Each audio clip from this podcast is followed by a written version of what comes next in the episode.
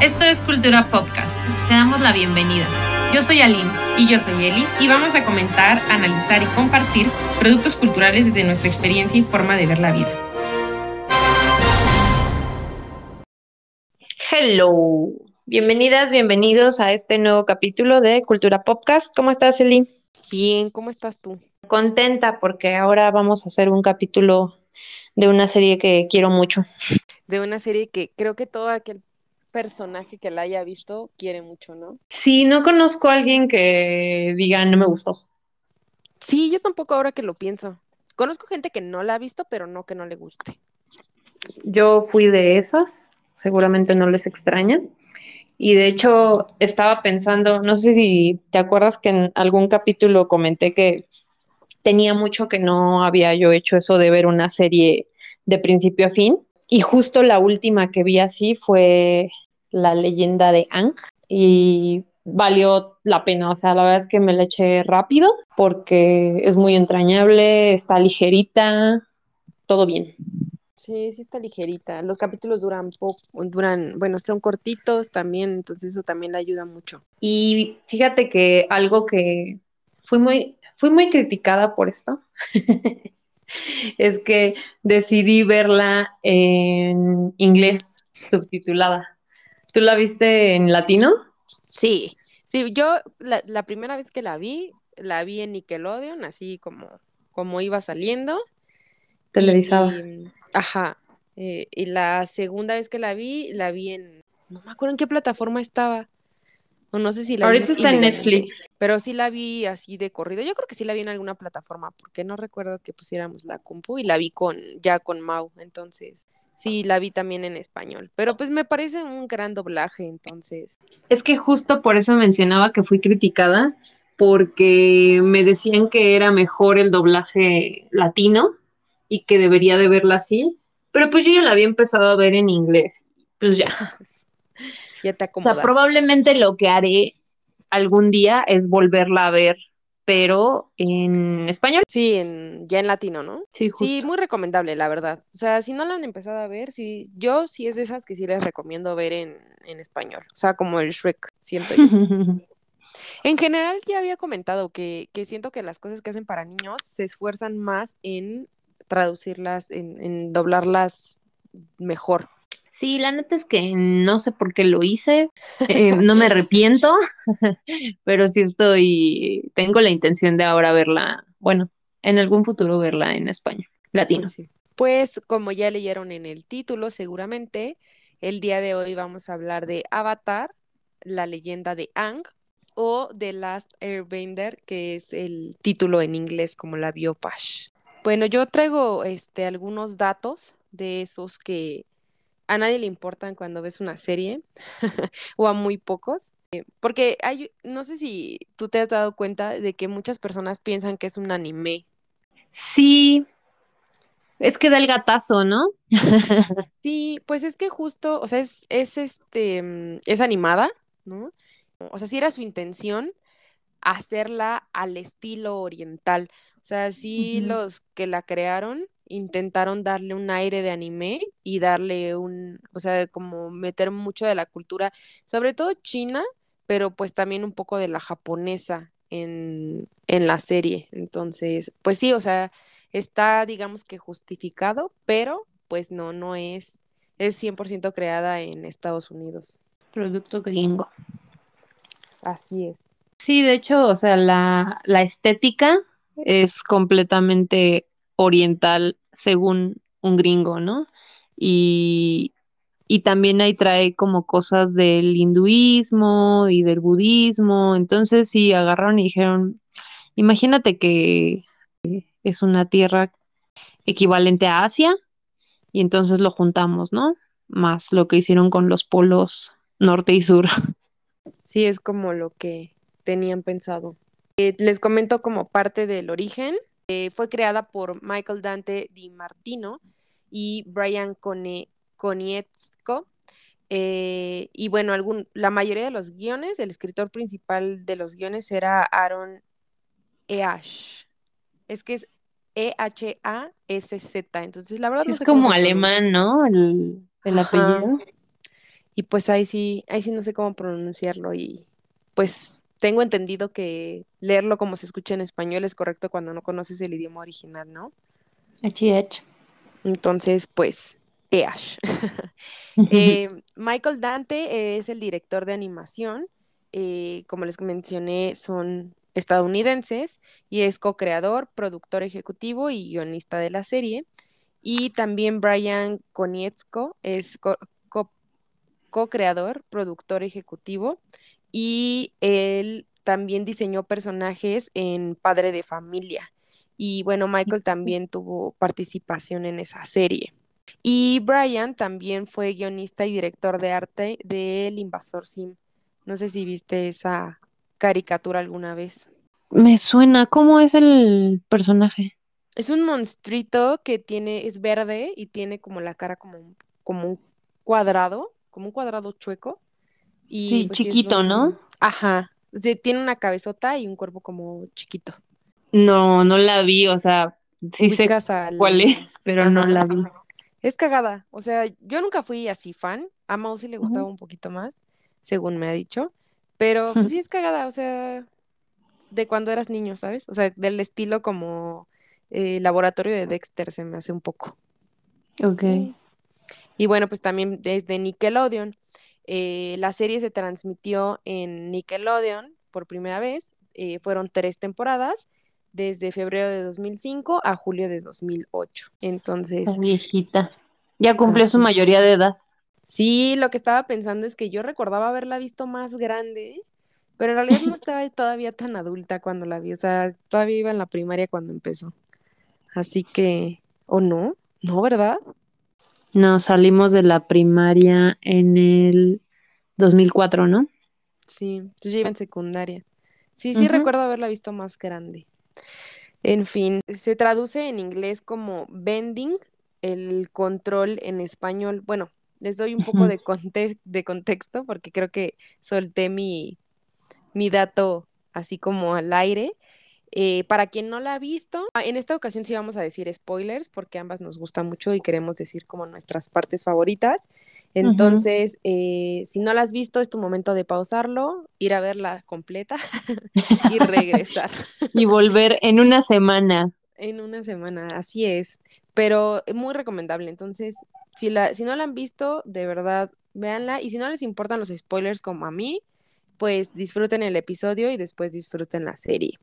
Eh, ¿De qué va? Trata de eh, una nación, es un universo, digamos, en la Tierra, que es de una época muy antigua, en la que está dividida en territorios dependiendo de el control que tengan. Em, ¿a qué se refiere esto? Cada eh, persona nace en cierta tribu, que puede ser tribu de agua, tribu de aire, o tribu de fuego, o tribu Fuego. de tierra. Entonces, dentro de estas tribus hay ciertas personas que tienen la capacidad de controlar los elementos a los que pertenecen. Eh, agua control, eh, aire control, tierra control y fuego control, que te digo que es esta palabra, control, la que se utiliza en español y en inglés es bending, que entiendo se traduce más como doblar. ¿Tú cómo lo entenderías? Sí, o sea, como la traducción literal es doblar, pero yo creo que sería manipulación. Y estaba leyendo que justo este tema de las naciones y de los elementos está asociado a las estaciones del año, ¿no? Entonces, eh, Sí. fuego es verano, invierno es agua. Yo diciéndolos este, en desorden. Otoño es eh, aire Aire, y verano es no, primavera, ¿no? Sería tierra. primavera, sería tierra. Sí, Ansari. No te preocupes. Sí, pues como mencionamos hace un momento, eh, son episodios cortos. En total son 61 episodios en las tres temporadas y em, dura 24 minutos aproximadamente cada episodio. Y bueno, la productora es Nickelode- Nickelodeon Animation Studio. Y eh, el- la premisa es que esta tierra, dividida por los elementos, el fuego control eh, bueno, en la Nación del Fuego atacó al resto de las naciones para tomar el control total. Esto te lo dicen de que es el En el intro. Entonces, em, ataca y pues su, su pretensión es someter a todas las otras naciones y tomar el control total de la tierra. Y los únicos, el único que podía hacerle como frente a la Nación del Fuego es el avatar. Que es el avatar? Es la única persona que puede tener el control de los cuatro elementos al mismo tiempo. Pero justo cuando la Nación del Fuego ataca, el avatar desaparece por completo y eh, caen en una guerra de, bueno, no, no recuerdo exactamente cuánto dura. ¿Tú lo recuerdas? Sí, bueno, dice que 100 años. 100 años, ok. Y justo para eh, cuando empieza la serie, el primer capítulo, si no mal recuerdo, si no corrígeme, Pash, em, en el primer capítulo se trata de que dos hermanos de la Nación del Agua, que se llaman Katara y Soka, se encuentran en la nieve con una como gran burbuja en la que está encerrado el avatar.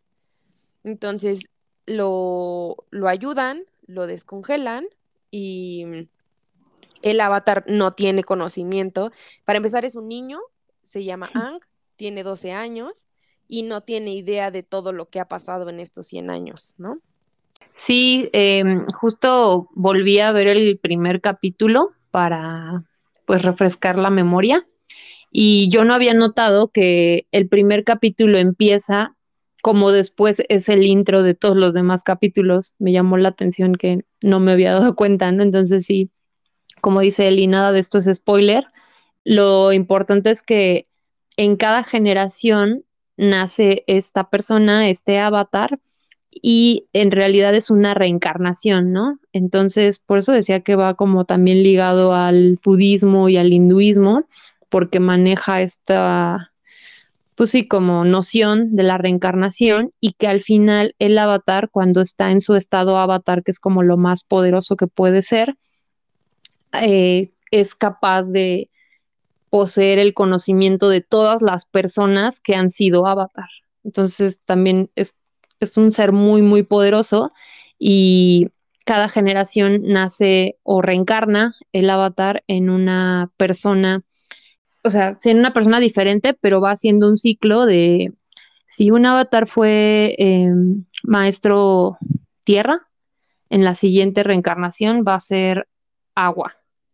Y así hasta que se cumple el ciclo de las cuatro naciones y pues al infinito, ¿no? Sí, que ahí lo que cabe aclarar es que siempre es el mismo orden. O sea, no es como que sea agua, a veces sigue aire, a veces sigue fuego, no, o sea, sí es un ciclo tal cual. Porque antes de como las fue, fue, fuego, ¿no? Sí. Y antes de fuego fue tierra. Entonces es agua, tierra, fuego, aire, ¿no? Y siempre es el mismo orden. Entonces, de hecho, lo que te dicen después es que esta nación del fuego ya sabía dónde iba a nacer el siguiente avatar y de hecho por eso a los primeros a los que extinguieron fue a la nación del aire, a los nómadas del aire. Sí, muy triste el capítulo en el que Ang se entera de que mataron a toda su comunidad. Así es. En, en general tiene momentos como muy tristes, ¿no? Bueno, también muy cagados y alegres, pero sí creo que es muy, muy melancólica Sí, yo creo que también por eso me gusta tanto y también por eso es una serie que funciona para todo tipo de público. Porque si eres infante, pues justo como que te enfocas en la aventura y en la diversión y dices, ah, un momento triste. Pero ya cuando eres mayor y ya viviste la pérdida, la derrota, etcétera, sí te pega mucho. A mí, por ejemplo, eh, la historia del tío Airo me, me llega mucho y justo el capítulo en el que la muestran, yo sí lloré muchísimo. Sí, sí es. El tío Airo en particular es un, un personaje sensible. Eh, para quien no la ha visto, ¿quién es el tío Airo? Pues miren, resulta que esta Nación del Fuego tiene un rey. Este rey es el, el señor del fuego Osai y él tiene dos hijos. Uno de ellos es Zuko, que eh, para el tiempo en el que ocurre esta serie tiene 16 años, y la otra es Azula, que para el tiempo en el que viven tiene 14 años. Pero los de la Nación del Fuego, em, que hacen fuego control, algunos de ellos también pueden controlar como la electricidad, como, sí, ¿no? ¿O cómo lo llamarías tú? Sí, sí, es que es como, al final, justo, igual lo mencioné en el primer capítulo, el tío Airo dice que el fuego control viene de la respiración, ¿no? Entonces, pues ahí como que igual hacen una conexión rara entre fuego y, la electricidad. No sé realmente cuál sea la justificación científica. Quizá ahorita nos podría ayudar nuestro ingeniero de cabecera, pero pues ya es tarde. Sí, ahorita ya, ya no está disponible el ingeniero de cabecera. pero podemos este, ponerlo en los show notes. Así es, se los ponemos, pero al final de cuentas eh, tienen rayos, literal como los seeds. Entonces, este, pues bueno, resulta que este señor Osai eh, destierra a su hijo porque no es tan bueno con el control como lo es Azula. Azula en muy poco tiempo logra controlar el fuego y además logra controlar los, los rayos y este Zuko es un poco más lento y de hecho llega un punto en el que hasta se lesiona, ¿no? Entonces el rey Osai le dice como de no vas a poder regresar aquí, te destierro hasta que pues seas digno, ¿no? De volver a estar ante mí y en el reino. Y el tema es que, o sea, como que le dice, puedes volver siendo digno si encuentras al avatar. Si, si regresas con el avatar, ¿no? Porque sí, o sea, no era solo encontrarlo, era bueno, que sí era encontrarlo porque, como les digo, o sea, para el punto en el que empieza la serie, resulta que Ang no sabía que estaban muertos todos los nómadas del aire y la misma Nación del Fuego no sabía dónde estaba el avatar porque cuando Ang se entera de que él es el avatar, de que él tiene control de todos los elementos, huye porque se le da mucho miedo y se apanica y huye y entonces justo entra como en este estado avatar y se encapsula en esta burbuja en la que 100 años más tarde lo van a encontrar Katara y Sokka, pero en lo que él estaba huyendo es que llegan después los, los de la Nación del Fuego y matan a todos los nómadas, pero se dan cuenta porque les hacen pruebas de que no estaba ahí el avatar. Entonces está perdido para todos, incluyendo a la Nación del Fuego. Entonces, en un inicio sí era como eh, encuentra al avatar, pero ya después sí es como encuentra y cautiva al avatar, ¿no? Sí, mátalo, ¿no? Lo, lo importante. No, según yo sí era que lo cautivara, no tanto que lo matara, porque sabían que si lo mataba iba a reencarnar en otra nación. Mm, es que recuerdo este, este tema de que lo mata Azula y justo lo importante era matarlo en el estado avatar, porque si te matan en el estado avatar ya no se rompe, se rompe el ciclo de reencarnación. Entonces ya es como acabar con el problema de fondo, ¿no? Acabar con el avatar de fondo. Sí, pero, pero te digo que, o sea, incluso según yo, eh, Zuko lo que pretendía era cautivarlo y llevarlo. Pero bueno, igual se los ponemos en los show notes. Este, pero entonces es este, este personaje que está todo el tiempo buscando al avatar. Y de hecho, en varias ocasiones lo se encuentran y, y se pues sí, sí se conocen y todo el tiempo están como en, conflicto. Y el tío Airo es el hermano desde el Señor del Fuego. Entonces, cuando destierran a Zuko, él decide acompañar a Zuko en este destierro y fungir como un padre para él, ¿no? Y resulta que es un ser muy sabio, que ya, ya hemos platicado de él en el de los mentores, pero sí es, es una persona muy sabia y, y, pues como dice Pash, tiene un pasado bastante fuerte. No sé si quieras contarlo, Pash. Sí, bueno, el, el tío Airo eh, estaba como al mando del ejército de la Nación del Fuego, ¿no? Era como el brazo armado y tenía un hijo eh, que era un gran guerrero, pero fallece en combate y pues ahí justo esa pérdida le hace cuestionar todo y también por eso creo que es lo que define su personalidad, ¿no? El, el cómo él decide vivir esta, esta pérdida y entender que pues la guerra pues no es como pues el camino. no es el camino, no es fructífera, es demasiado costosa y también por eso siente tanta empatía eh, por Zuko, me parece, porque entiende como que él, y se lo dice en muchos capítulos, ¿no? O sea, que él está poniendo su atención en cosas que no son importantes, pero porque él también ya lo vivió. Sí, y, y le tiene muchísima paciencia y en todo momento le dice como lo vas a entender cuando lo vivas, cuando madures, cuando encuentres tu camino, vas a saber que este no era, ¿no?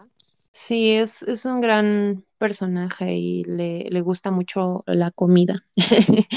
Eso también es muy chido. Sí. Pues sí, esa es la historia de, del tío Airo y gran parte de la explicación de por qué es tan sabio y tan pacífico, porque al final de cuentas también en varias ocasiones se encuentra con Ang y de hecho en una ocasión hasta le da un consejo muy importante, ¿no? Pero no, no le gusta entrar en ese conflicto hasta más adelante que pues sí o sí tiene que entrar, ¿no? En el conflicto. Sí, pero justo esto, ¿no? O sea, la serie tiene, pues, o sea, todos los personajes son complejos, básicamente todos, eh, todas las personalidades están justificadas y como les decía, o sea, si estás eh, en la infancia y pues te, te, gustan los dibujos, la vas a disfrutar y si ya eres mayor, también te va a gustar como su entendimiento filosófico, ¿no? O el desarrollo de personajes que todos van creciendo y, y tienen grandes historias. Sí, de hecho, de, de, los principales, ya nada más nos falta mencionar a Top, uh. que mm, no sale desde el capítulo 1. De hecho, según yo, se, se une al equipo hasta la siguiente temporada, ¿no? Sí, que las temporadas tienen nombres de libros, o sea, se llama libro 1, libro 2, libro 3, y son este a partir de los elementos. Que tiene que ir dominando Ang.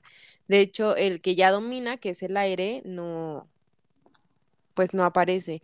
Según yo, el primero es agua, luego tierra y por último fuego, ¿no? Y bueno, eh, Tofa aparece cuando llegan a la nación de la tierra, que es cuando Ang, se encuentra con Katara y con Sokka, como ya lo mencioné 30 veces.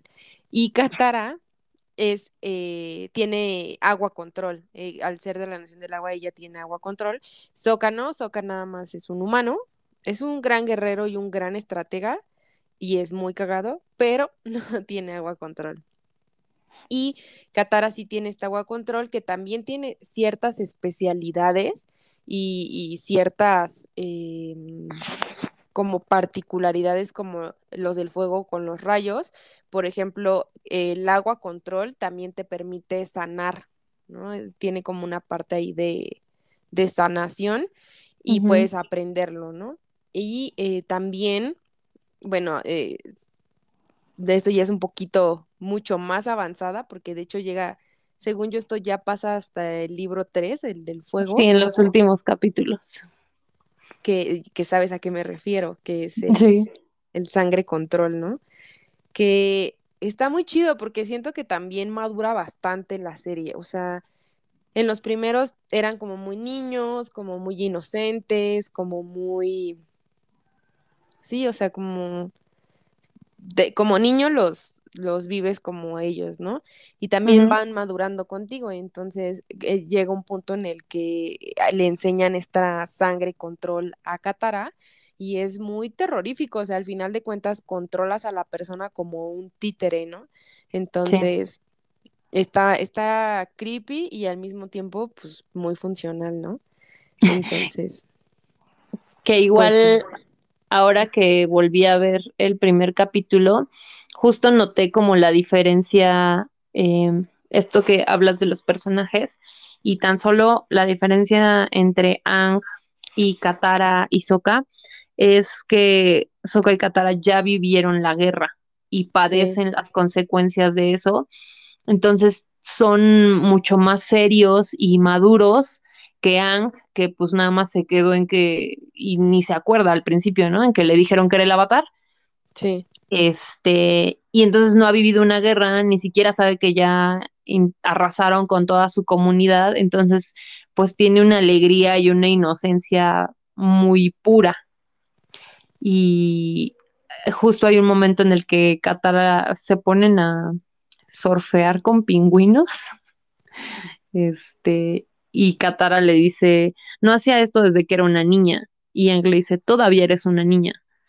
Pero sí son como muy diferentes sus personalidades a partir de la guerra. Y entonces conforme se van adentrando más en esta guerra, pues también por eso tienen que ir madurando e ir dominando cosas que pues a lo mejor son problemáticas, ¿no?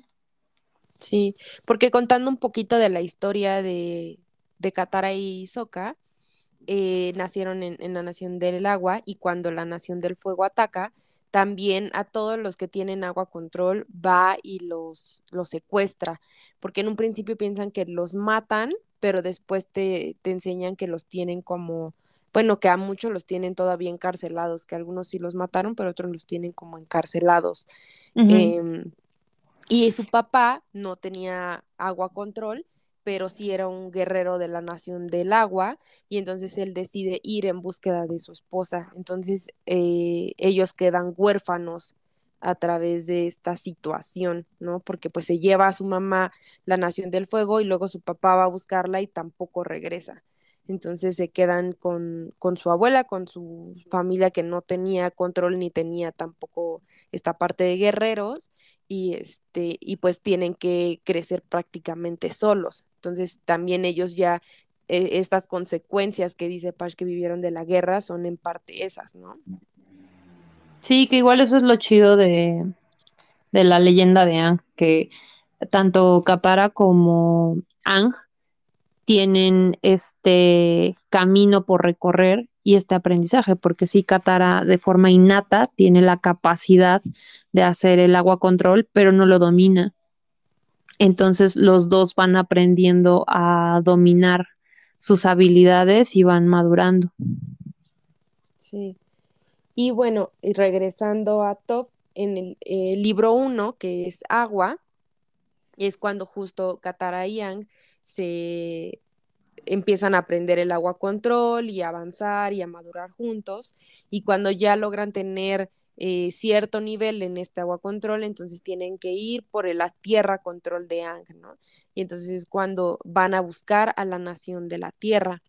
Y ahí es donde conocen a Top, que eh, Top es una princesa, digamos, de esta nación, de una de las ciudades de esta nación, y la tienen como si fuera una eh, inválida en el aspecto en el que es ciega y entonces todos la tratan como, pues sí, como alguien que necesita ayuda, alguien que no puede por sí misma, eh, que, es una persona que no puede valerse, ¿no? Sí, como una niña inválida, o sea, es como doble la... niña, mujer inválida, una una triple, ¿no? Y este, y pues resulta que ella tiene tierra control y que es de las más poderosas y que tiene mayor control sobre esta, sobre este, sí, sobre este poder. ¿Por qué? Porque al ser ciega concentra absolutamente todos sus sentidos en su control. Entonces, los tierra control lo sienten a través de, pues sí, de su sentido como del tacto, ¿no? Sí. Y ella le quita las suelas a sus zapatos para poder tener este sentir de la tierra y al estar tan desarrollado, ella ve a través de, de este de este sentido. Entonces ella puede sentir a las personas, el tamaño de, de las personas, eh, incluso quiénes son cuando ya los conoce por estas pisadas. Sí, es como un sonar, ¿no? Ajá, sí, como justo como Daredevil, no sé si alguien ha, ha visto Daredevil, si le han visto este, como justo este resonar que, que, que utiliza él para ver a las personas, así lo utiliza Top. Este, mm, y de hecho, cuando conoce a Ang, le llama pies ligeros porque él al moverse tanto con el aire, le cuesta mucho trabajo a Toph identificarlo y, e identificar dónde está. Sí, la, Este, la quiero mucho. Y también eh, se me hace un personaje muy divertido sin duda. y, bi- y bien interesante cómo también presentan la relación entre Katara y Toph, porque son muy diferentes. Em, tan solo desde personalidad, ¿no? Que Katara es como muy mandona y Toph es muy autónoma. Y entonces eso las hace entrar en conflicto. Y también como esta parte de que Katara es muy femenina y Top no. Entonces está como muy chida esa dualidad que presentan en el equipo central. Sí. Y es que Katara es como más de este sentido porque también pues lo ve, ¿no? O sea, al final de cuentas, si tú, como en algún momento lo hemos comentado, se ve bonito, pues me gusta, ¿no? Pero pues Toph no lo ve, o sea, lo siente, pero no lo ve como tal.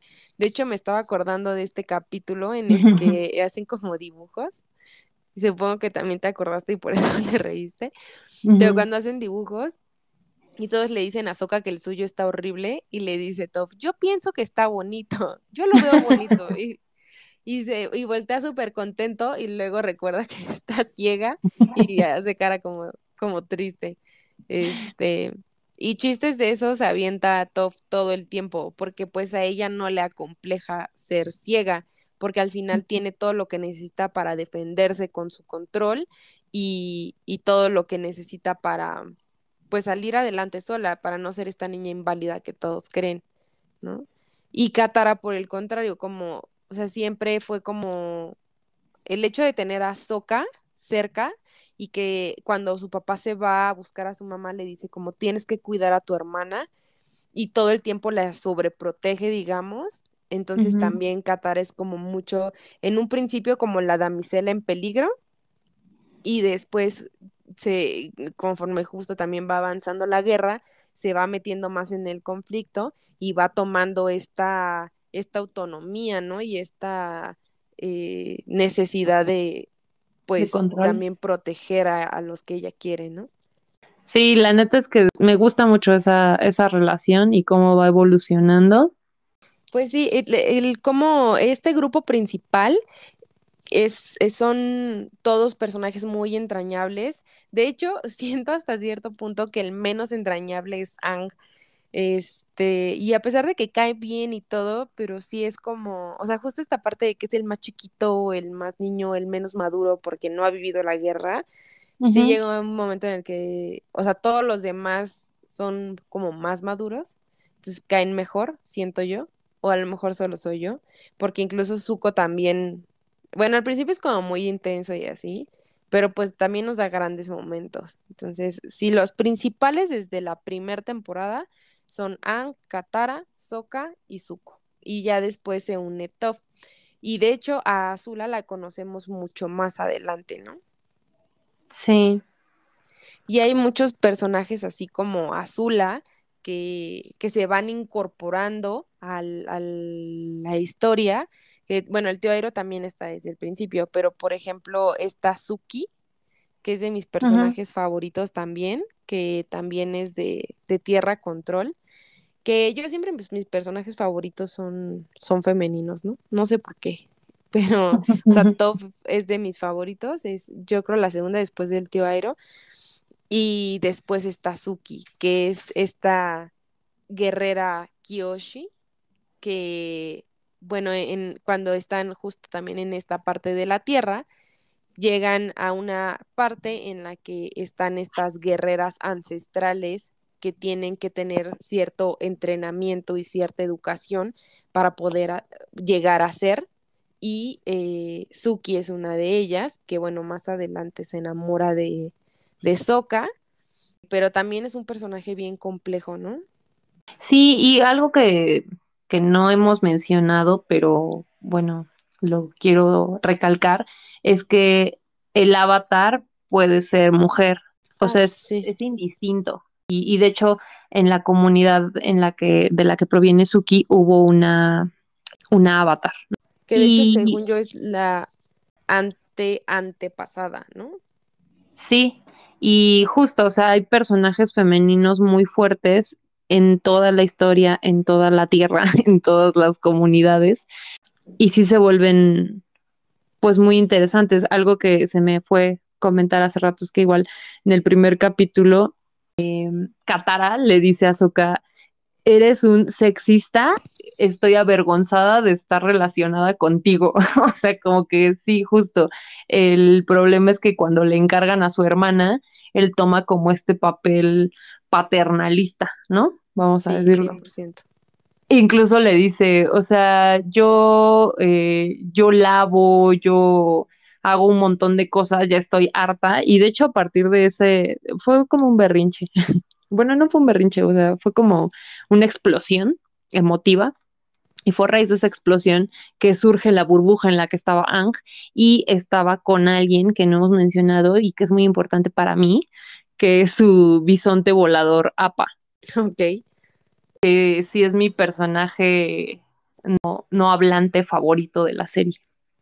¿Por qué? Pues la verdad es que es muy bonito, o sea, me encanta como su, su estética, como que es, se ve muy abrazable, vuela, eh, está cachetón y pues es como un perro, en realidad le dieron la personalidad que asociamos a los perros, pero en grandote y vuela. Sí, sí, sí. Y otro de mis capítulos favoritos y que también sufrí mucho es cuando lo secuestran. Sí, es, es el alma del grupo. De hecho, hasta cuando ya se están peleando mucho, algo así, gruñe y ya es como de, ok, ya se enojó el bisonte, ya calmémonos todos, ¿no?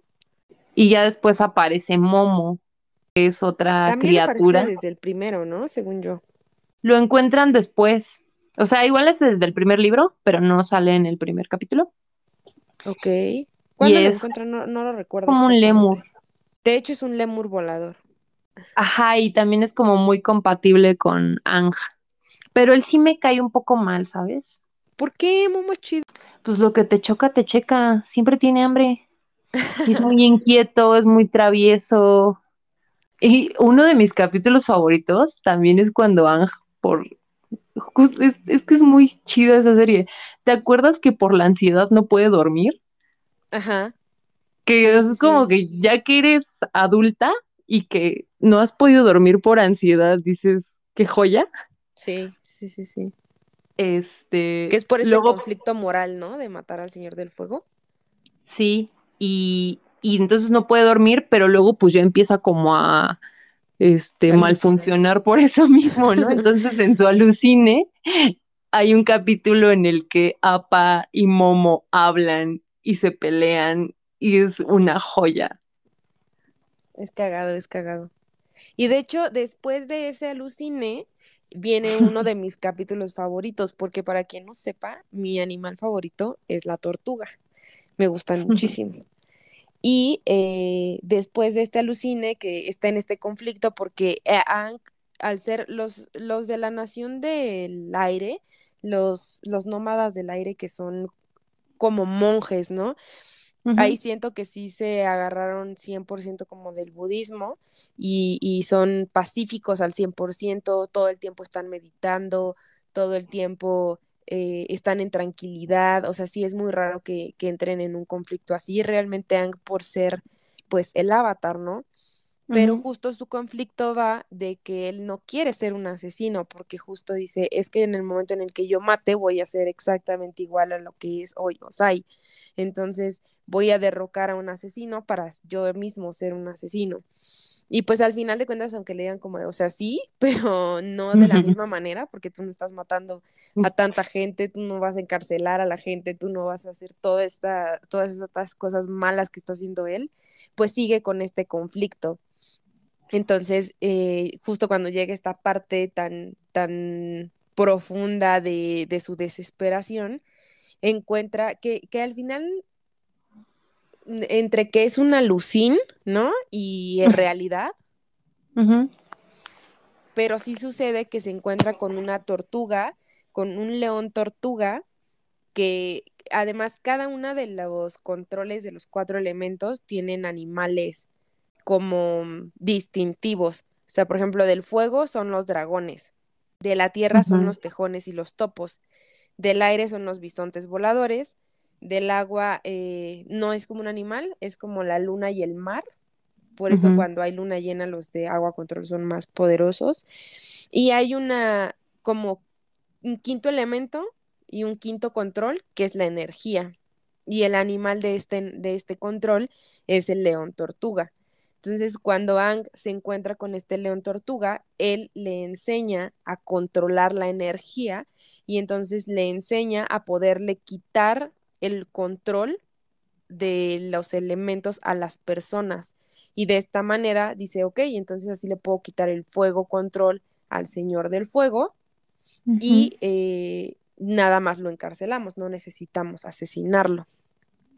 Entonces, ese capítulo es como de mucha meditación, como mucha sabiduría, este, y pues de esas cosas que me gustan a mí, ¿no?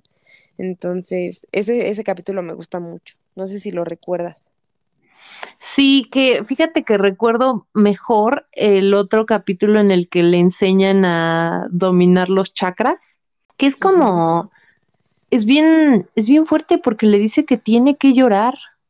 O sea, es que es una serie muy profunda. y, Sin duda. y sí, sí la, o sea, ya decidí que la voy a volver a ver porque pues ahora que ando en mis ondas yogis y así, justo yo, yo creo que me va a resonar diferente. También me quedo pensando si justo el último libro el último libro no fue todo muy rápido, ¿no? O sea, porque así domina los chakras en un capítulo, domina la energía control en otro capítulo, y así como todo va como súper rápido, pero no sé si eso es como una ventaja o, o no. ¿Tú qué opinas? Pues está raro porque en teoría, pues yo diría que la energía control, que es algo que casi nadie domina, sería mucho más complejo que a lo mejor el fuego o eh, la tierra, ¿no? Y al final a todos les cuesta, todos esos les le cuestan a él un libro, ¿no? La energía le tomó un capítulo, pero pues el poder del guion, ¿no? sí, o sea, más bien me quedo pensando si hubieran podido sacar otro libro o si así estuvo bien, porque no lo extendieron. Yo siento que así está perfecta. De hecho, cuando vi que eran tres temporadas, me asombré porque para mí fue como más larga. O sea, yo la recordaba como mucho más larga, pero sí está cortita. Sí, y creo que está bien. Bueno, no sé tú qué opinas. No, sí está bien, o sea, solamente es como de que pudieron habernos dado más. Mm, yo siento que así estuvo perfecta, o sea, yo de verdad siento que tuvo cada parte a su tiempo, cada momento, cada personaje, su desarrollo, yo creo que estuvo bien, no estuvo ni muy, ni muy lento ni muy rápido, porque siento que, por ejemplo, después nos quisieron dar más con la historia de Katara, de Korra, perdón, y sí, ahí sí, por ejemplo, ya no, ya no me, ya no me movió. Entonces siento que, que si lo hubieran alargado por alargarla, o sea, si lo hubieran alargado más, sí me hubieras, eh, sí lo hubiera yo sentido un poco como relleno, como justo los rellenos del anime, y pues no, no, no está padre. O sea, llega un punto en el que me desespero. Pero pues así soy yo, ¿verdad? No, pero en realidad yo creo que sí, más bien esas, mi problema es como el referente del anime, ¿no? Que pues Dragon Ball lo siguen haciendo, ¿no? Este, o Sailor Moon, que es muchísimo, y pues como la fórmula del manga, ¿no?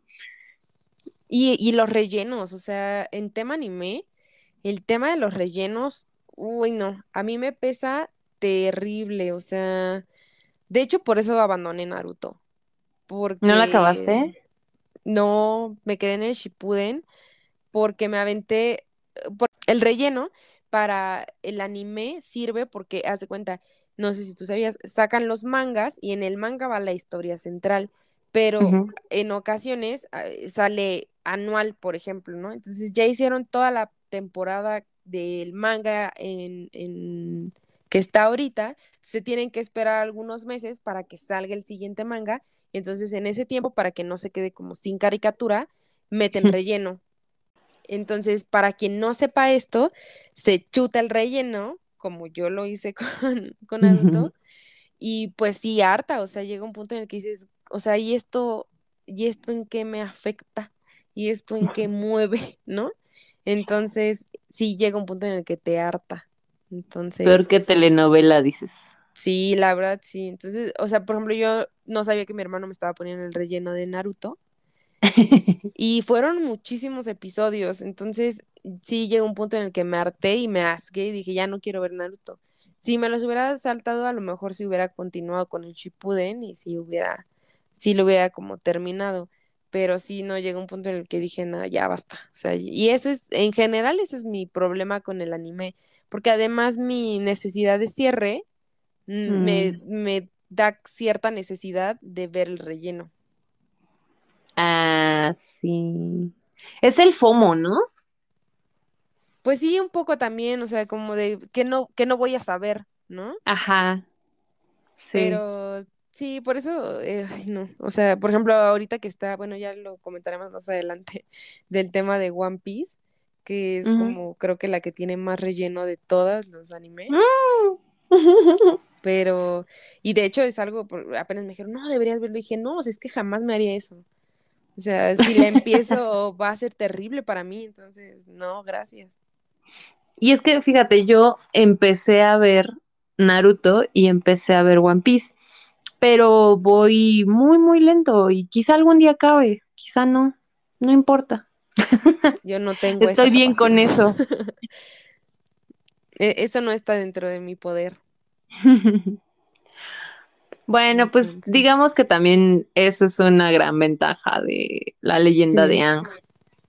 Y, e- y muy positivo, que haya durado así, poquito sintetizado, no tan sintetizado para que no se entienda o para que le falte, justo a su momento.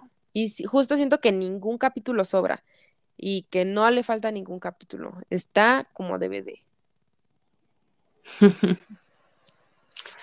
Sí, es, es un, es una gran serie. Yo creo que es mi, mi favorita animada. Es muy buena. De hecho, apenas estaba viendo como ese de pon eh, tú, tu serie favorita, tu caricatura favorita y así. Y no, Mm. no me pude decidir por una caricatura. O sea, ya tenía como lo demás. Era creo que película, serie y caricatura. Y no me pude decidir por la caricatura. O sea, por ejemplo, esta sí me gusta mucho, me gusta mucho la leyenda de Aang, toda la sabiduría que trae, todo se me hace muy amena, pero por ejemplo también A. Arnold se me hace una joya y también siento que tiene mucho trasfondo, mucha sabiduría, entonces no, o sea, no me pude decidir solo por una. Yo sí creo que es esta, o sea, porque igual están los cuentos de la calle Broca, que también me gusta mucho, pero eh, como son capítulos, historias individuales, siento que es como menos compleja, ¿no? Aunque cada historia, cada capítulo es una moraleja o una historia diferente, pues no tiene la complejidad como armar una caricatura sólida, ¿no? Y que la historia de inicio a fin esté buena. Sí, y cada capítulo. Oye, ¿y quiénes son tus personajes? Bueno, ya dijiste que el personaje no hablante favorito es Appa, Papa. pero en humano, en humano hablante. En humano hablante, yo creo que sí estoy entre, pues sí es el tío Airo, sí. Si para alguno de ustedes no es el tío Airo, díganos por qué. Creo que el de Mao es Soka, digo Zuko. Igual tú tenías como tu construcción teórica arquetípica, ¿no? De que si tu personaje favorito era como de los horóscopos, ¿no?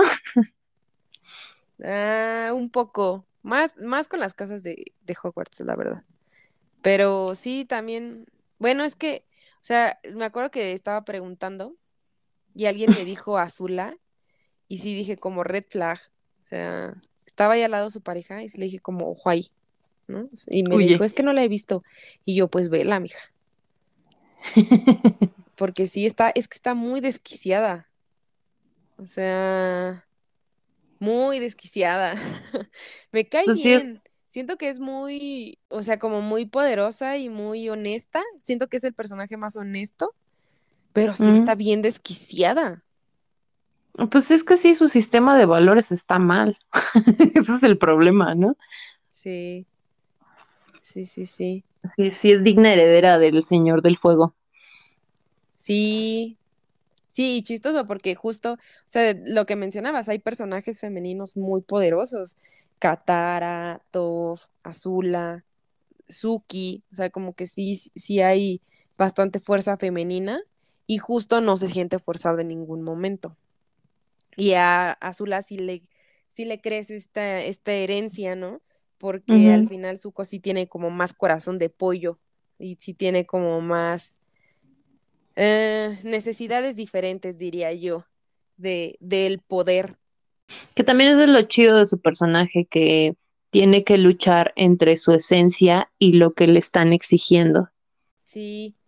Y además que también, digamos que su papá es como el diablito que le habla y le dice como de, haz la guerra y toma el poder y mata a todos, ¿no? Y por el otro lado su tío Airo que le dice como, cálmate, ven, vamos a tomarnos un té, todo está bien, no va a pasar nada.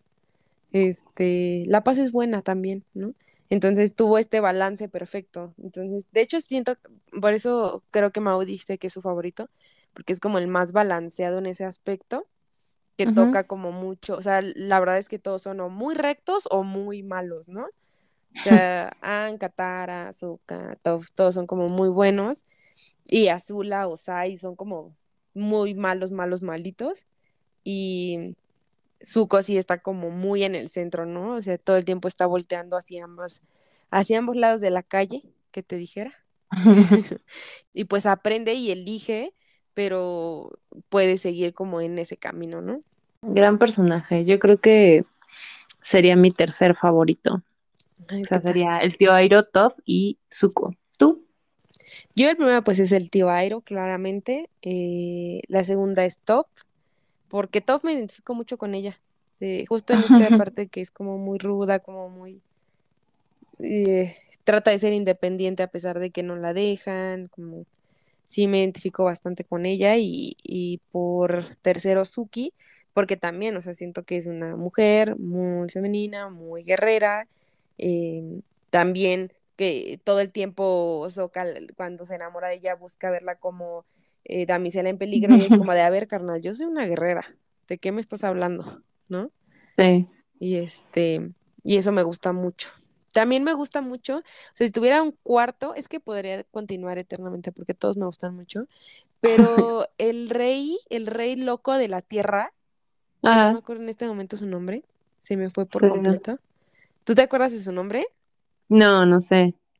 Pero es muy chido, o sea, me cae excelente, o sea, está como bien desquiciado, Es como pero, hippie. pero no desquiciado del lado de Azula, sino desquiciado como, ajá, como hippie, como, pero además todo le vale, o sea, es, es muy, muy chido él. Él, él me cae muy bien. Es muy divertido. En Pues sí, fin. véanla. Sí, Y, sí, sí. Y yo creo que ya, o sea, podemos hablar justo de lo que ha surgido a partir de esta leyenda de Aang, ¿no? Que fue una película live action, que de hecho fue mi primer contacto con la historia. La vi en el cine y sí se me hizo como demasiado fantasiosa, pero palomera. ¿A ti te gustó? Malísima. Cero. Pero justo porque ya habías visto Ah, sí, la serie claro. animada, ¿no? ¿Tú Sí, es no que no hay visto? No, no, no, o sea, yo la leyenda de Aang la vi en pandemia, o sea, de que hace ¿Y dos años. viste la película antes? O sea, cuando Sí, la vi en el cine. Sí. ¿Y te gustó? No, o sea, fue como, eh. Y creo que también por eso me tardé tanto en ver la leyenda de Aang. No creíste, no tuviste fe como Little Boy. Exacto. Sí, es que es terrible. Es asquerosa, o sea, que la borren. No pasó nada aquí, no aprendí nada. No, está terrible. terrible verdaderamente. Sí, yo la vi una vez, la vi en el cine, me emocionó muchísimo porque yo ya había visto la caricatura y dije, ah, qué chido, este, una película. Y además justo siento que es tan cortita que no había necesidad de hacerla porque ya quisieron, pero pues al final les ganó. Y es que además sí siento que se tardaban muchísimo en, en, sacar el control. O sea, de que los Tierra Control dan una, en, en, la, en la caricatura, dan una pisotada y ya sale volando una roca. Y en el, y en la película, no sé si por un tema como de coreografía, como de meterle un poco de tai chi, como de, ¿sabes? Como ahí de, sí, un tema como más de danza. Hacían 30 movimientos para mover una piedrita y era como de no, o sea, qué desesperación. Entonces, sí, no, no, no. Y el, el Lan como justo en, en, en la caricatura lo encuentran muy inmaduro y entonces es como muy cagado. O sea, todo el tiempo está como despreocupado haciendo chistes y así. O sea, sí, después como chale, sí mataron a todos. Pero, o sea, él es como un niño. Y en la película no, es como todo el tiempo está serio y es como un adolescente de malas, ¿no? Que escucha panda y así. Y entonces es como, Ay, no, no, no, no, nadie cae bien. Entonces, sí, no. No la vean. No la vean. Si tienen la oportunidad de verla, desaprovechenla. También después de, de, este, eh, supongo que vas a comentar lo de Corra. Sí. Porque yo quiero comentar antes que eso, que hay una continuidad independiente, o sea, directamente de Ank y de este grupo de personas en los cómics.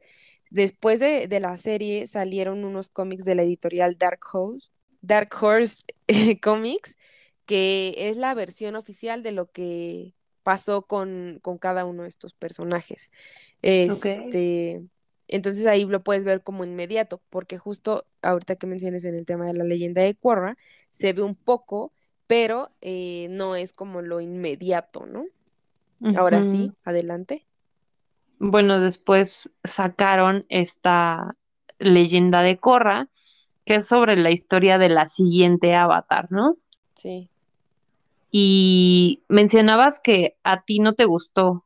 ¿Cuántos capítulos viste? Mm, según yo vi toda la primera temporada. O sea, no la odié, no fue como que, ay, qué basura como la película.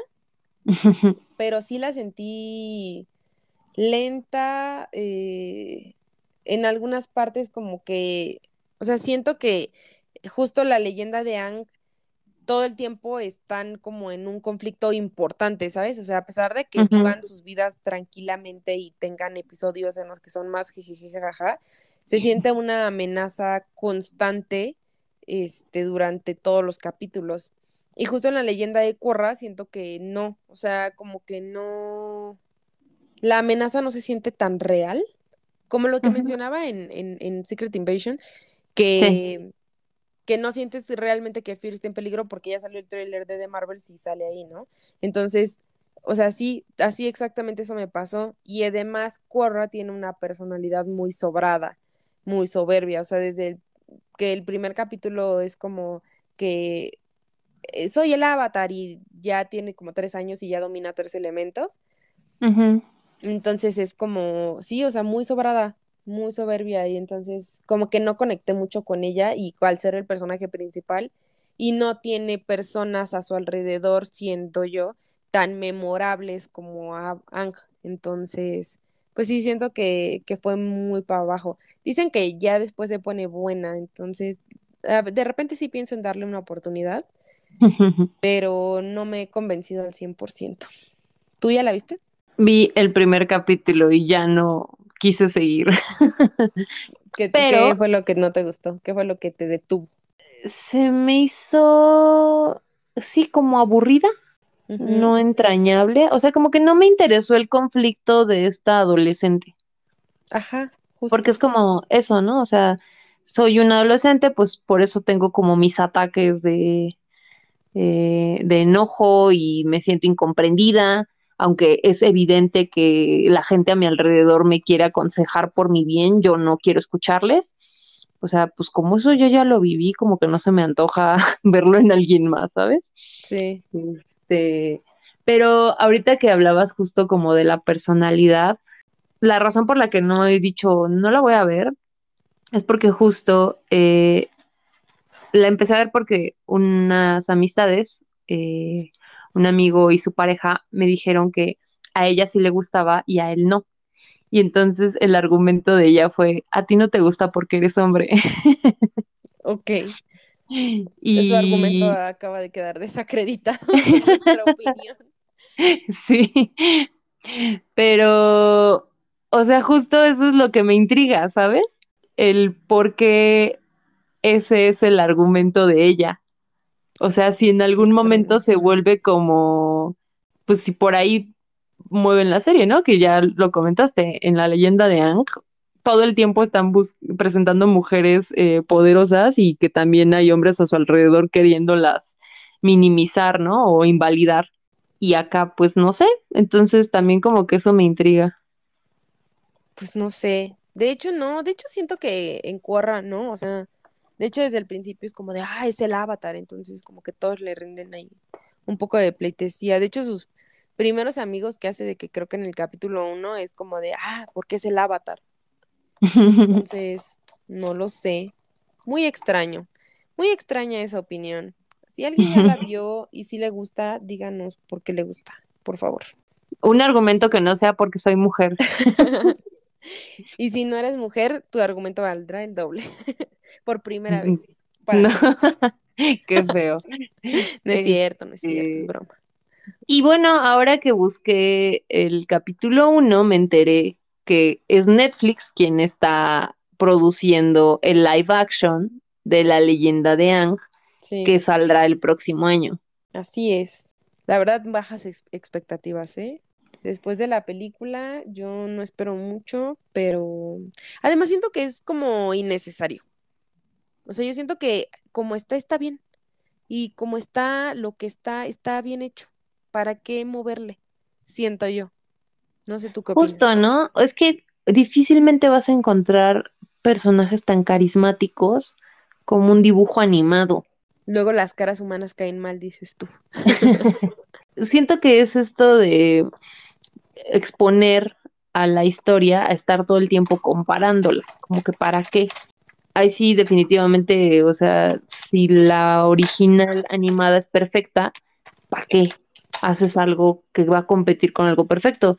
Ahora que me acabo de enterar que existen estos cómics del desarrollo de los personajes, pues mejor haces eso, ¿no? Pues sí, yo también lo pensaría así, pero, ay, no sé. Además que la serie sigue siendo muy relevante. O sea, yo conozco centennials que la vieron y que les gusta y que son fans, ¿sabes? Entonces, siento que sigue siendo muy relevante como para que ya digas como de, ah, pues ya medio se les olvidó, les mando esto para que lo recuerden. Entonces, pues no lo sé, pero pues el afán de sacar más dinero, porque pues al final de cuentas, pues sí la vamos a ver, ¿no? Aunque sea para criticarla, pero pues la vamos a ver. Por lo menos los dos primeros episodios. Sí, Pero bueno, ¿te parece si pasamos a para comentar? ¿Quieres agregar algo más? bien. No, pues eh, si tienen oportunidad de ver la, la caricatura, la serie animada, véanla, es muy buena. Nos dicen quiénes son sus personajes favoritos, si ya la vieron también, compártanos. Y em, bueno, pues sí, ya pasamos a para comentar. Ah, empecé a ver Ahsoka, pero no acabé. ¿Por qué te haces Mm, eso? Ve Clone Wars. ¿Me estoy equivocando? Sí, sí, la verdad sí. Todas las demás no, o sea, el Mandaloriano la puedes ver, el libro de Boba Fett, no hay tema, pero sí no, no te recomendaría ver, ver Ahsoka en este momento. Sí te diría ve primero Clone Wars. Pero es raro, ¿no? Porque, o sea, es como contraintuitivo. Se supone que todas las series live action que sacan no necesitas saber nada anterior. Y aquí parece que sí, ¿verdad? Sí, había dicho Dave Filoni que no, pero al final sí, o sea, si la ves y no, o sea, porque con el simple hecho de conocer quién es Ahsoka, Hera, Sabine, o sea, si no viste Rebels, no sabes ni quién chingada madre es y por qué lo andan buscando y por qué es tan importante para ellos encontrarla, ¿sabes? Entonces, pues sí. Sí. Sí, o sea, lo, lo que sé y entendí, pues es por nuestro capítulo, ¿no? Pero sí, sí es rara, o sea, creo que también por eso no acabé el primer capítulo. Dije, bueno, ya fue mucha cosa sin contexto. Sí, sí, sí, mejor si ve Clone Wars, la verdad. Ahorita yo la voy a, voy a comentar a de, con spoilers. Es una de las cosas que voy a comentar, pero sí, sí te recomiendo ver Clone Wars. Pues ya jálate, porque no creo que, o sea, creo que deberíamos de dejar esto. Ok, pues eh, primero comentar el tema de One Piece, que salió Mm. la serie live action en Netflix y que dicen que está tremendamente buena. Eh, de hecho, eh, o sea, personas que conozco que son fans del cómic me dijeron que, del manga, perdón, son, me dijeron que está muy buena. Y también personas que no son fans ni del manga ni del anime, este, me dijeron que, que es muy buena. De hecho, por ahí Ibarreche, que a veces Mm. está buenas y a veces no tan buenas recomendaciones, siento yo, pero cae muy bien en general. Dijo como, voy a tener que ver One Piece. No me quería hacer eso, pero voy a tener que ver One Piece. Y ya hasta le pusieron como de, vela, pero sin el relleno. Este, pero sí que muy, muy buena. Eh, siento que sí la voy a ver, porque así me ahorro el anime. Pero, pues a ver, ya les comentaré. De hecho, yo Este, temo por tu seguridad después de que dijiste que One Piece tiene mucho relleno, porque su fandom, pues, es, Intenso. es muy fiel. Voy a ponerlo en esos términos, ¿no? Y de que yo he visto Y he escuchado gente decir que eso no tiene relleno. Eh, Qué terrible situación. yo los capítulos que he visto no los he sentido de relleno. De hecho, o sea, te digo, empecé al mismo tiempo, bueno, sí, casi al mismo tiempo eh, Naruto y One Piece. Em, y no, o sea, de verdad Naruto que sí, eh, no, no sé, llevo como 15 capítulos y se han sentido como 40. Y One Piece eh, probablemente llevo lo mismo, no lo sé, pero no he sentido ninguno de relleno. Lo único que me desespera em, es que Luffy, dices. no, no, no, que todos los capítulos dicen continuará. O sea, eso es lo que me molesta, que no puedan cerrar una continuidad capítulo. de capítulos, ¿sabes?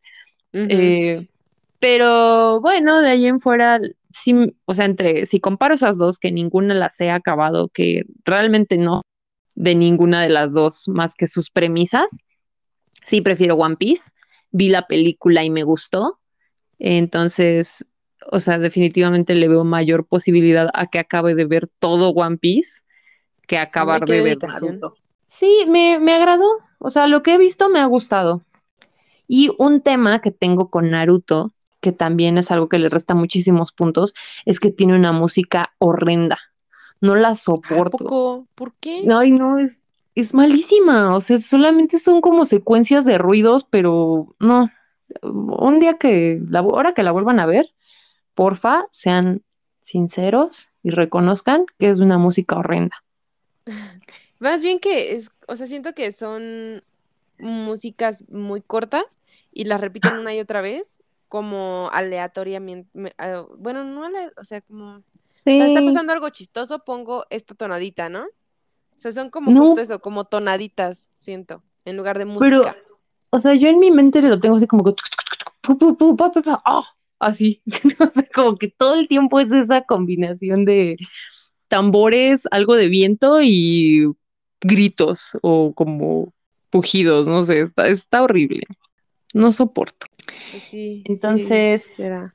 Eh, sí, yo, yo quería decir que en este podcast no somos anti One Piece. no se enojen. Ah, bueno, si se quieren enojar, pues ya será de ellos, ¿no? Este, gestionen sus emociones. gestionen sus emociones, personas. Vayan al psicólogo. Este, porque pues sí, o sea, al final, pues eh, puede ser uno fan de One Piece o ser fan de Naruto o no ser fan de ninguno y está bien, ¿no? No sé si le voy a dar una oportunidad a- al anime, la verdad, siendo muy honesta, porque no me quiero hacer esa situación de ver más de 300 capítulos, sinceramente. Pero veremos, lo averiguaremos. Sí, En fin. no, no hace falta. Pasando al siguiente tema, eh, pues resulta que eh, salió que Zendaya va a ser la protagonista de El diario de la princesa 3. No sé si tú viste estas películas. Sí, definitivamente tengo más afecto y claro qué pasó en la 1. La 2 es como recuerdos borrosos, pero sí, sí las he visto. A mí, a mí también me gusta más la 1, pero creo que la 2 está muy infravalorada. Sí me gustó también bastante. Em, pero bueno, en la 1 es como mm, partes muy icónicas, muy chistosas, el cambio radical de Anne Hathaway, que creo que lo hicieron muy bien. Este, mm, la amistad que tiene con su, con su Amix y todo eso. Este, pero la verdad es que no entiendo cómo, cómo va a encajar este Zendaya en el aspecto de que, pues sí me esperaba una continuidad de la historia de Anne Hathaway, pero pues lo averiguaremos. La verdad es que sí me gusta Zendaya, o sea, en general, en sus papeles, sí, en lo que la he visto, a lo mejor no ha sido mucho, pero me cae bien ella y me parece buena actriz.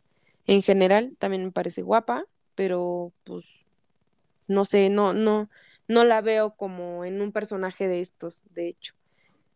Pero pues lo averiguaremos. ¿Tú qué opinas de esa parte de Zendaya? A mí me parece icónica. O sea, me cae muy bien. Eh, su sentido de la moda es muy fino. Eh, y creo que también eh, su equipo y ella saben escogerle muy bien los proyectos. Le ha ido muy bien. De hecho, de lo, o sea, no he visto esta última película que, que sacó, que es una jugadora de tenis que está ahí como en un triángulo amoroso. No me encanta la premisa, pero tampoco se ve como, no se ve terrible, pues. Sí, pero en esta serie se me fue. ¿Euforia? En Euforia, qué, qué gran papel escogió.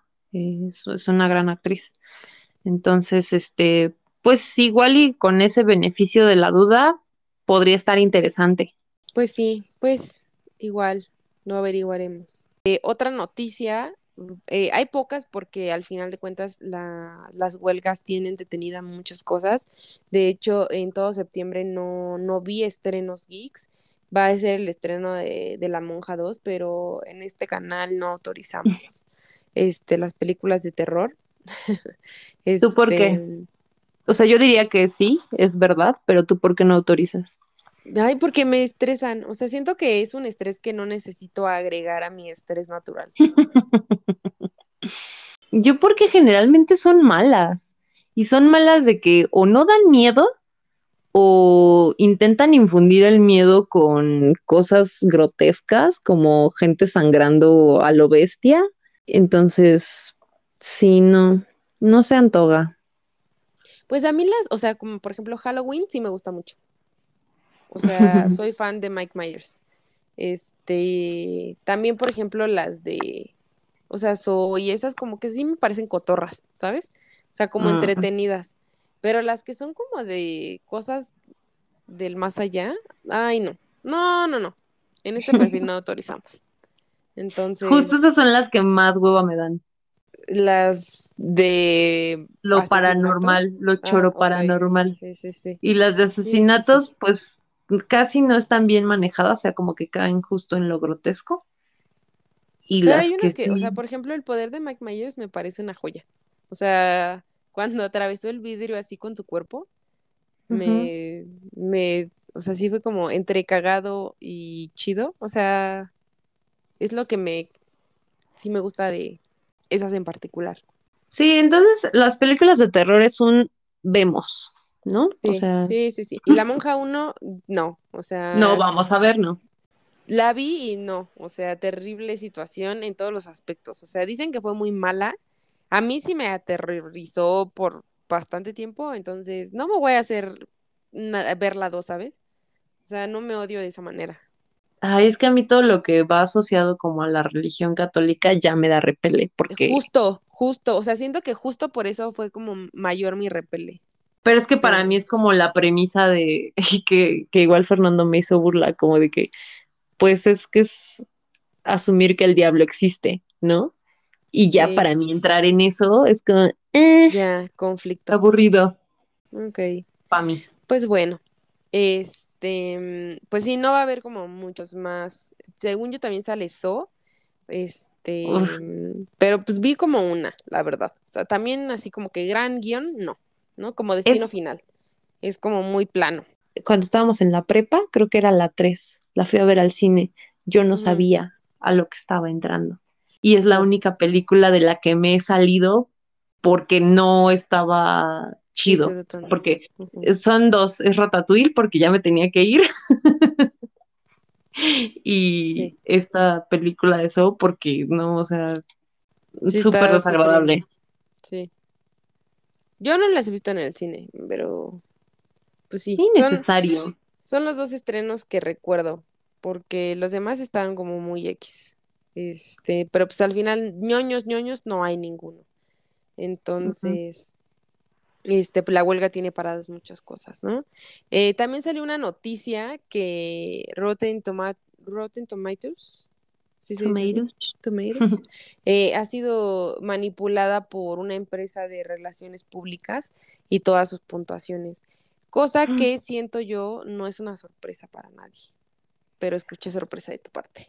Opinión. O sea, es que es como no podría eh, sospecharse, pero irónicamente, o sea, es como no me sorprende, pero las implicaciones de eso es lo que sí me genera impresión, ¿sabes?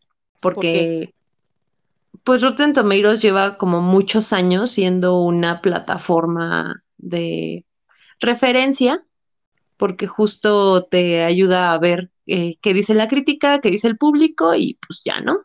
Entonces como que se presentaba como una plataforma en la que tenías las dos eh, opiniones, ¿no? Y que te podían servir de guía. Y te digo, lleva muchos años. Entonces, ahorita yo no sabía esto. Me acabo de enterar. Y ahorita que me dices eso es como, ajá, ¿y cuántos años lleva esto? ¿No? ¿Cuántos años? Cinco años, decían que al menos cinco años. Ok, bueno, ya, ya bajó mi estrés. Ok. Porque, o sea, desde que hay una gráfica muy famosa de que van calificando las temporadas de Los Simpson y cómo van bajando sus puntuaciones en Rotten Tomatoes conforme van pasando los años, que es como justo te permite como hacer esta clase de evaluaciones, ¿sabes? Em, y también series que me gustan están como bien rankeadas ahí. No que yo haya decidido verlas por eso, pero pues sí es como cuánto de esto ha sido un engaño, ¿no? ¿Hasta dónde han llegado? Pues la Sí. verdad es que yo sí lo veía venir porque eh, siento que toda la industria se fue mucho por el lado de la inclusión y, o sea, ya se ha hablado de que pues despidieron a la, a la directora de inclusión de Disney, que están tratando de tomar otro rumbo porque no les ha funcionado y todo lo que conllevaba inclusión lo calificaban muy bien. O sea, por ejemplo, Miss Marvel, Kamala Khan, ¿no? La serie que salió, yo que soy ultra fan de Kamala, es mi superhéroe favorito, me pareció una serie mala, no me gustó, no me gustó el final, no me gustó, a partir de la mitad le perdí el interés, bajó muchísimo su calidad, ¿no? Y la calificaron así súper bien, ¿no? Y, y así, o sea, ese es un ejemplo particular que, que con otros eh, que he visto que de igual manera, o sea, es este un tema de inclusión, los califican muy bien y la, la gente que, que, es- que escucho, que veo en internet, que en general escucho opinión, no es tan buena, ¿no? Como lo dice Rotten Tomatoes, Tomatoes. Entonces, este, o sea, sí, yo sí, sí veía venir como esa parte, o sea, sí, no fue una sorpresa para mí. Siento que justo la empresa de relaciones públicas fue como vamos a calificar bien lo que está bien, lo que debe estar bien y mal lo que no. Entonces, o sea, por ejemplo, también creo que Avatar, la de la de los extraterrestres, la Sí, la de Spielberg. Ajá, la de Spielberg. La 2 la calificaron súper bien y pues no. O sea, no me pareció Y esa es cosa. tu opinión. Pues eh, tú mismo lo dijiste, ¿no? Que la animación sí te había gustado mucho, pero la historia se te hizo lo mismo, ¿no? Pero sí, sí te dije, ya comenté eso de que casi me regreso al veganismo a partir de esa película. No, no recuerdo. Sí, o sea, es que justo tiene este tema, o sea, como que sí es como, me, pero está, o sea, es una historia que tiene una fábula dentro de sí, ¿no? Que es esta ballena. Eh, y como esto que presentan de que las cazan y las matan nada más por un líquido que tienen en su cerebro que te hace más joven, es como pues la representación del absurdo al que llega la explotación humana sobre el resto de las especies, ¿no? Pues es que creo que tiene más que ver con un tema de volumen. Ya somos demasiados humanos. O sea, al final de cuentas, creo que habría un balance si no fuéramos de tantos. O sea, siempre hemos sido omnívoros, siempre hemos necesitado esos recursos. El problema es que ahora somos demasiados. Mm, no, bueno, es que eso es lo que se llama ecofascismo, ¿no? Que es y, como ese es, decir... y esa es mi opinión, dices tú. que es como decir, hasta aquí estaríamos bien, pero en realidad es, desde mi opinión eh, marxista, pues es el sistema de producción, ¿no? Pero bueno, o sea, el punto aquí es que justo te digo, es como vamos a matar a este ser porque su líquido me va a hacer ver joven, que es absurdo y la persecución y como toda la historia de esta ballena es tan entrañable que la neta sí, o sea, sí, No sí me lo lo consideré. Pues sí, es que es justo como mucho en la onda en la que andas, ¿no? O sea, creo que al final también ese es el tema con los productos culturales, que te resuena lo que Lo que te pues, ya mueve. tienes, ajá, pues sí, lo que ya tienes como en tu panorama, ¿no? También Sí. y pasa mucho que hay cosas que ciertas personas van a decir, no, está buenísima, pero porque les resuena con un valor que ya traen, pero no es un producto efectivo en distribuir su mensaje, porque al final la En gente no entendió eso. Ajá. Y, y sí es algo que vi hace poco en sobre Barbie, justo, que decían, es que gente que ya tiene la noción del patriarcado y lo que está mal con él, pues le encanta, pero gente que rechaza esas eh, premisas, pues no lo escucha. Entonces al final se vuelve como un eco para ciertas personas y para el resto es irrelevante. Interesante. Pero entonces a Avatar le fue muy bien. Y, Según yo, y sí. no, y no es para tanto, Y según no. tú. O sea, porque al final, eh, o sea, justo sí, siempre va a haber una opinión positiva y una negativa de todo, pero sí creo que hay mayorías. Y sí siento que, por ejemplo, la mayoría Avatar 2 no nos gustó en general. O sea, no nos pareció tan mala, o sea, no fue como una basura, pero sí no, no fue como un hit. De hecho, incluso creo que a ti misma no, no te resonó tanto, o sea, te resonó el tema de la ballena en particular, como la, la historia de la ballena, pero no te pareció la gran historia, ¿no? O sea, sí sonó mucho un remake de la 1. Entonces, Sí, o sea, eh, su valor de producción es lo impresionante, la animación. sí, Y sí, te sí. digo, pues es- esa fábula dentro de esa historia, o sea, sí es como decir, bueno, las tres horas lo valen por esto, para mí. Pero pues hay gente para la Sí. que no. como para mí. O sea, por más, el CGI sí lo he dicho, o sea, hay veces que sí digo como de, ay, qué terrible CGI, pero si es una buena historia, pues X, ¿no? O sea, la verdad es que digo, pues, eh. O sea, por ejemplo, el, el Snyder Cut que salió este mm, Henry Cavill con la barba de CGI y que fue ultra criticado, la neta es que si yo no lo hubiera visto en internet, no le encuentro la diferencia. Pero pues hay quien sí, ¿no? Entonces, pues sí, la- el tema de la animación sí está muy cañón con, con Avatar, pero no es para mí una razón para ver una película. Entonces, pues sí, por eso no, no me, no me resonó tanto. Pero bueno, entonces, eh, pues sí, entonces, pues esas, esas han sido las opiniones de Rotten Toma- Tomatoes. Veremos qué, qué dicen después de eso. Sí, pues a ver cómo se limpian, porque pues es como Sí. los, pues el los más premios, popular, ¿no? ¿no?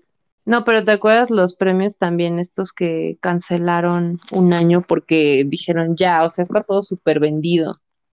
Sí, Y pues sí, pues a ver qué, cómo se limpian. el prestigio. En fin, y pues ya por último, eh, salió el día de ayer, me parece que estamos grabando en miércoles, ya martes, el cuarto episodio de Ahsoka. Em, ya habíamos mencionado, bueno, ya había mencionado que empezó muy bien. eh, unas grandes premisas y bueno, este capítulo fue muy bueno, tuvo mucha acción, eh, muchas emociones encontradas, eh, personajes muy entrañables siendo lo que conocemos y lo que nos mueve.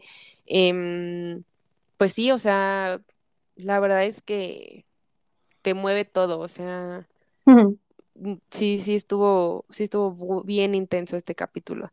Y le decía yo a, a Pash que la verdad es que sí les recomiendo, o sea, si de verdad vieron los primeros episodios de Ahsoka y les gustó, se den la oportunidad de ver Clone Wars. Em, sé que empieza muy a tranquilo y que no es tan rápida como, como Avatar, pero sí creo que la que, que Clone Wars y, y en general el tema Star Wars tiene filosofías muy complejas y, y una manera de ver la vida muy, también muy eh, como mm, no sé cómo, cómo decirlo, porque iba a decir como budista, pero o sea, al ¿Profunda? final, ajá, como muy profunda. Sí, como, como muy profunda y, y sensible, que, que en Clone Wars se ve mucho más profundamente. Entonces, si les gustó, la verdad es que sí vayan y véanla. Este, entiendo que los primeros episodios son muy infantiles, son muy, este, mm, pues lentos, este, pero, o sea, ya que pasas como esa etapa, eh, sí, sí, sí es un mundo totalmente eh, abierto, interesante y profundo. Entonces, es mi recomendación. Aunque pues si no logro convencer a Pash, no sé si logré convencerlos a ustedes, ¿verdad? O sea, convencida estoy. El problema es que no lo estoy haciendo, ¿no? Sí, sin duda. La intención está, falta la acción. En algún momento, yo tengo fe como Little Boy. Sí, sí va a pasar. No sé si quieras que comentemos otro tema muy importante de la cultura pop, eh, no, no ñoño, pero sí intenso, que fueron los conciertos de Taylor Swift en la Ciudad de México. Ah, pues no lo había pensado. Este, pero pues, ¿qué podemos comentar de ello? Pues miren, yo no soy fan, o sea, yo la empecé a escuchar porque está este podcast que se llama Lo que callamos las violetas, que son dos chicas de Mérida eh, que hacen un podcast que en algún momento fue considerado feminista, y digo en algún momento porque ellas mismas se han estado separando de esa etiqueta, que está bien, se respeta, eh, pero bueno, ellas me caen muy bien, me gusta ese podcast y son Swifties.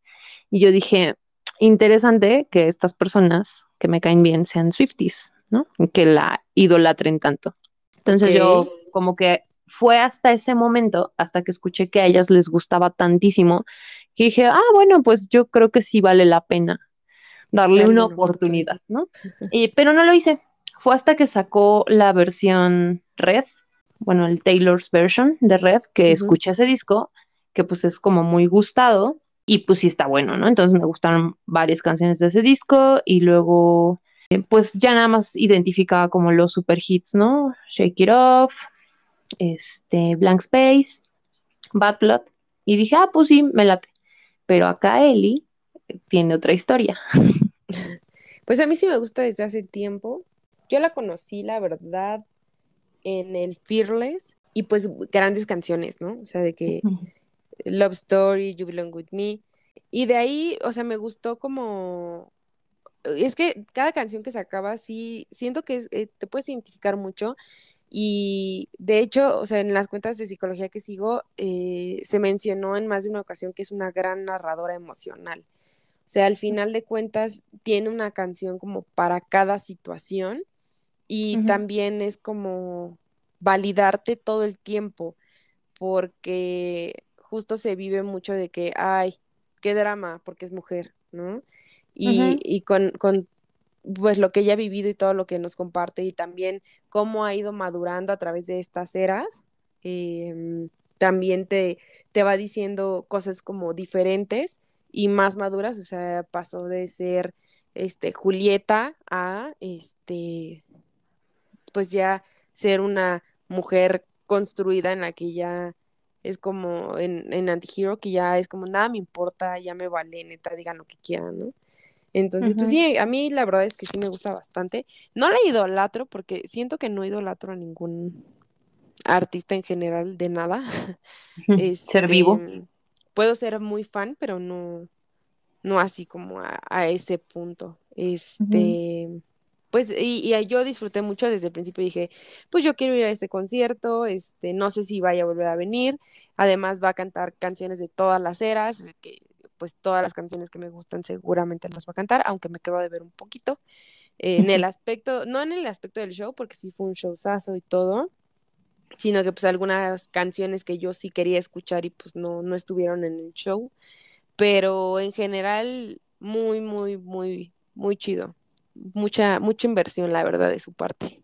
Sí, justo, pues yo desde esta parte de no ser fan, de, pues sí, digamos, respetar su trayectoria, pero nada más. Me gustó bastante el show y sentí cosas, o sea, porque a mí, bueno, los, los conciertos son mi top, ¿no? Entonces, este, pues he ido a muchos, pero así de gente tan importante, solamente ahora Taylor Swift y Shakira, que ya después me quedé pensando en eso, ¿no? Que de Shakira sí soy muy fan, y entonces mm, los conciertos son mi top, son momentos que disfruto mucho, que son como muy intensos, muy emotivos para mí. Y yo sin ser fan de Taylor Swift, sí me sentí conmovida y sí sentí como mucha intensidad y lo disfruté bastante. Tiene un muy buen show. Entonces, la neta es que, pues sí, sí lo vale, ¿no? O sea, se entiende todo este fandom que ha generado y, y se respeta. Sí, sí es gran artista, la verdad a pesar de todos los errores y defectos que pueda tener. De hecho, ahorita estaba pensando que hasta podríamos hacer un capítulo de Taylor, porque está bien interesante como todo lo que genera y ha ocurrido a su alrededor, ¿no? Sí, sí, sí, la verdad sí. Eh, también hay otra cosa que, que es de la cultura pop, que es más chisme que, que noticia, pero pues al final sí es, ¿no? Que es pues que eh, Sophie Turner y Joe Jonas ya se van a divorciar.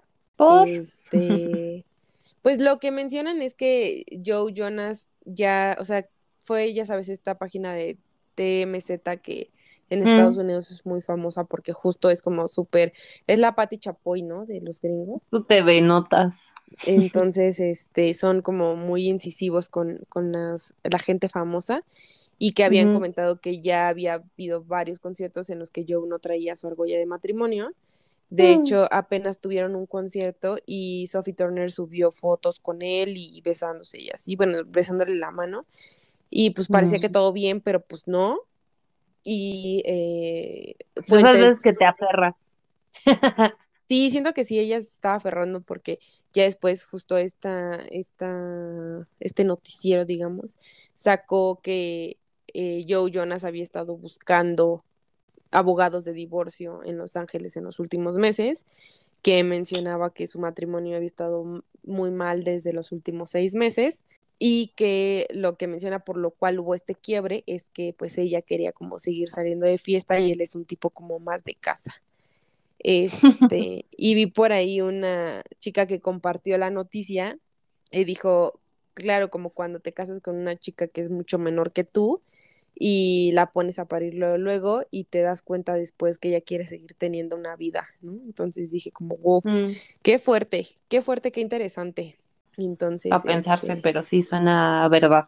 Sí, sí, sí. Entonces, pero pues digo, también siento que, o sea, se habla, ¿no? Es como de a ver, ¿qué esperas tú de la vida? ¿Cómo te ves en tantos años? O sea, sí platicar y comunicarte antes de tomar una decisión así, ¿no? Pero, pues bueno se respeta. Y pues ya es. el deber este, ser. Sophie subió una, porque yo sigo a Sophie Turner desde hace tiempo porque este, de que salió en Game of Thrones ser el personaje de Sansa y este, y también de Dark Phoenix, bueno, de, del Phoenix en, en las películas de, los ah, X-Men. De ahí la conocía. Muy ñoña ella. Entonces, me cae muy bien ella. De hecho, a Joe Jonas no lo seguía. Entonces yo me enteré de todo esto por este tema de, de Sophie. Y este y subió un anuncio, un comunicado que sí, pues sí estaban en trámites de divorcio, que espera que pues, sean respetuosos y que este, así como ellos lo respetan y respetan a su fandom, pues esperan que su fandom les responda de la misma manera y los permitan tener su privacidad por ellos y por sus hijos. Entonces, pues siempre es triste una situación así. Pues está bueno el em, chisme. Y por otro lado, otro chisme eh, de las Kardashian es que apenas, eh, bueno, no sé si sabías el tema de que Kylie tiene dos hijos con Travis, Travis Scott, em, y pues, al, o sea, de repente como que se veía como que estaban separados, luego otra vez, luego como otra vez separados, luego tuvieron al niño, cuando yo, yo pensé que incluso ya se habían dejado cuando tuvieron al niño, entonces, un poco extraño. Fue como, la reconciliación. Pues fíjate. Este, y el niño está súper chiquito, ¿no? Según yo, tiene como un año. Y apenas eh, subieron videos de que fue captada con Timothy Chamalet en el concierto de Beyoncé y estaban de que beso y abrazo. No sé. Pezones de sabores, dijeran en 10 cosas que de No sé, la verdad a mí no me parece atractivo. Respeto a quien sí, pero pues X, ¿no? No sé. Mm. Yo creí que ibas a decir el chisme de que Kourtney Kardashian por poco y pierde a su bebé. Ay, eso no me lo sé. A ver, cuéntala.